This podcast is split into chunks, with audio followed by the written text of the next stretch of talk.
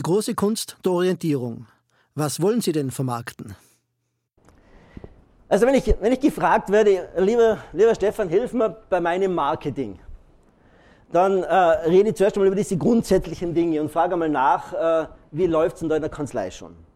Und wenn man sagt, da sind wir eigentlich schon ganz gut unterwegs, ich glaube, da, da, da passt schon ganz gut, aber wir möchten noch ein Stück weiterkommen, wir möchten da uns entwickeln, dann stelle ich meistens die Frage, äh, was wollt ihr denn tatsächlich vermarkten? Gibt es irgendeine Strategie, bitte mit Strategie, so ein komisch besetztes Wort, äh, Strategie, so, wohin wollen wir uns bewegen die nächsten drei bis fünf Jahre? Gibt es etwas, wo wir, wo wir uns hinentwickeln wollen? Weil, weil was soll denn beginnen, irgendwie zu vermarkten oder die Leute zu suchen, die Ansprechpartner zu haben, wenn ich nicht weiß, in, in welche Richtung? Und dort tun sich halt sehr viele Kanzleien schon sehr schwer, weil Strategie immer damit zu tun hat, auch Nein zu sagen. Nein zu sagen, in dem Hinblick zu sagen, ich kann ja nicht allen Klienten in aller Größe, in jeder Branche, wo auch immer her, alles machen. Wenn ich das mache, bin ich im austauschbar. Also diese Entscheidung zu treffen, sich Schwerpunkte zu setzen. Zu überlegen, wo sind meine Schwerpunkte? Auch wo sind meine als Inhaber Stärken, die Stärken unserer Kanzlei, aus, aus welchen Stärken können wir was machen? Eine Kanzlei zu analysieren, wo die Schwächen liegen, ist ziemlich einfach. Die Kunst ist herauszufinden, was kann die Kanzlei richtig gut und aus dem mehr zu machen. Das ist ja die große Kunst, weil ihnen fällt nämlich nicht auf, was sie richtig gut können. Das fällt ihnen nicht mehr auf und sagen, das ist ja eh klar. Und ich erlebe da Situationen, die sind fast unglaublich. Da erzählen mir Steuerberater, also da sitzen mehr Steuerberater zusammen, jetzt sind die zur großen Runde, kleinen Runde, wo man ein bisschen mehr reden kann. Da sagt man, also wir haben das bei uns eingeführt, wir haben monatlich ein klar strukturiertes BWA-Gespräch mit jedem Klienten, wir rufen den an, wir besprechen das und und und. So, das ist ja normal, oder? So, das ist eh normal. Sich, rundherum sitzen zehn Kollegen und also wir machen das nicht.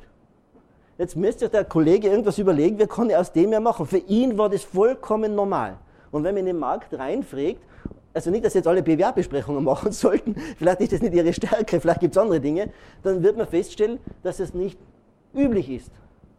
Oder ich habe mit anderen Kollegen jetzt mehr in Deutschland zu tun, die schon sehr viel mit digitaler Buchführung machen. Also das ist ja sozusagen nur mehr digital. Eine Kanzlei, die betreut 300 Klienten digital. So, das ist eh normal. Ja, für ihn ist vollkommen normal. Nur im Markt ist es noch nicht normal. Das heißt, das ist die große Kunst, wohin sollte ich mich orientieren? Aus dem etwas zu machen, was ich jetzt schon gut kann. Oft versucht man ja zwanghaft etwas zu suchen, weil man glaubt, es hat beim anderen funktioniert, jetzt muss es bei uns auch funktionieren.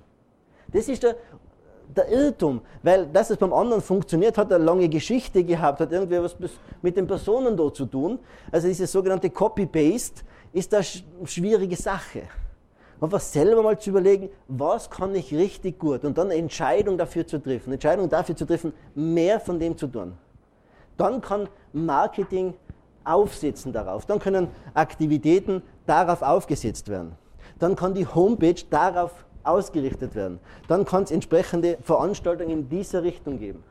Und dann werde ich innerhalb des Marktes dafür mehr bekannt. Und das ist der Motor. Was schreiben Sie denn auf die Homepage? Wofür, warum sollte man zu Ihnen kommen? Da, zwingt die Homepage etwas, da drauf zu schreiben. Die Frage sollten Sie sich beantworten können, ohne dass Sie Ihre Homepage äh, gerade gestalten oder neu machen.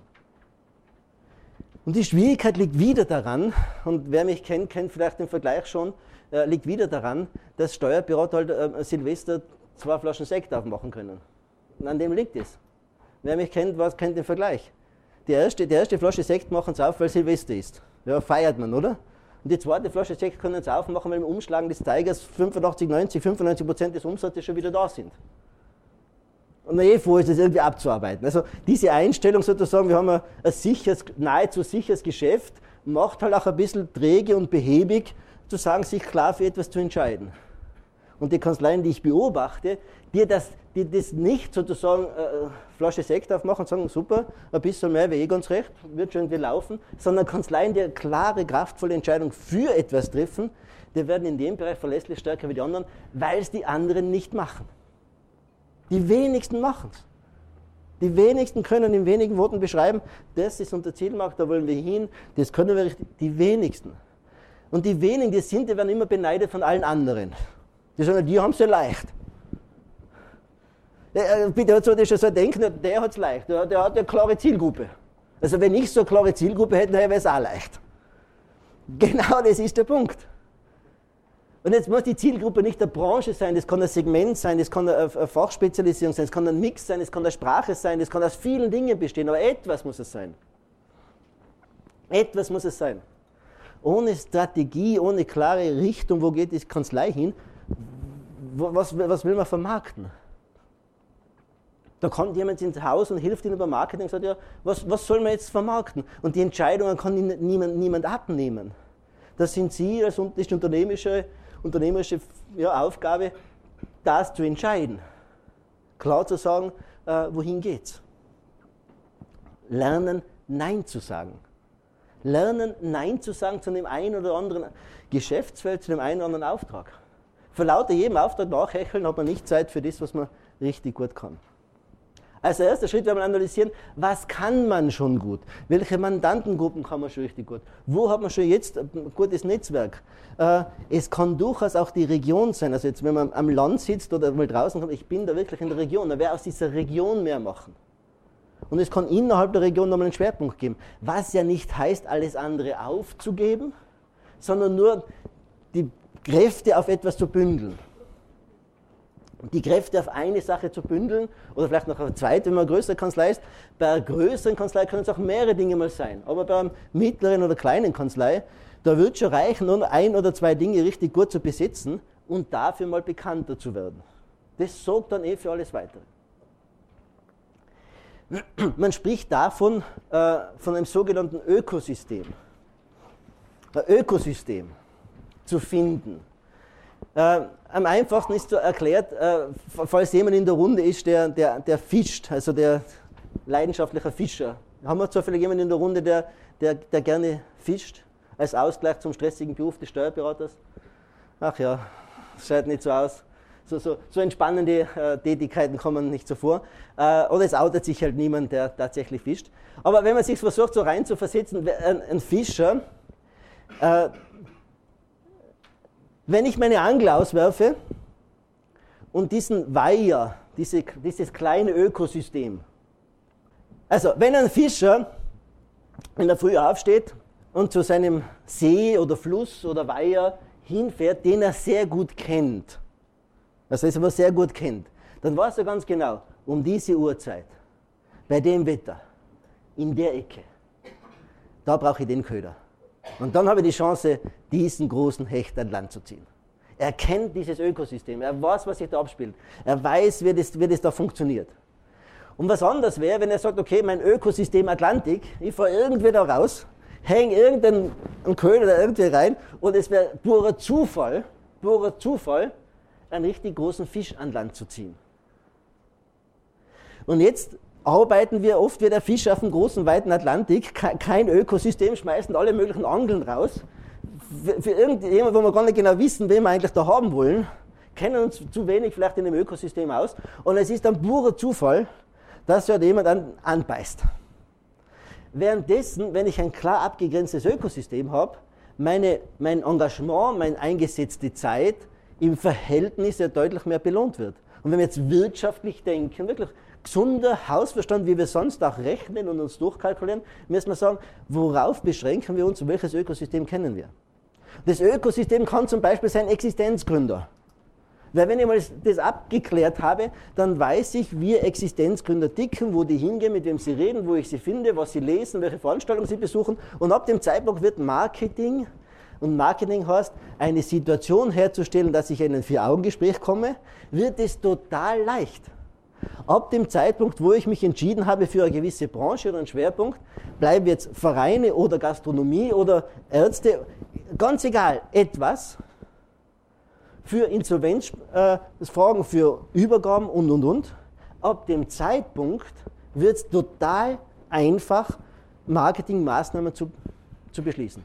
Vorher tun Sie sich, sagen Sie einmal, Marketingbudget, das ist ja nicht unbegrenzt das Marketingbudget ist ja in Zeit und Geld irgendwie, irgendwie limitiert. Ja?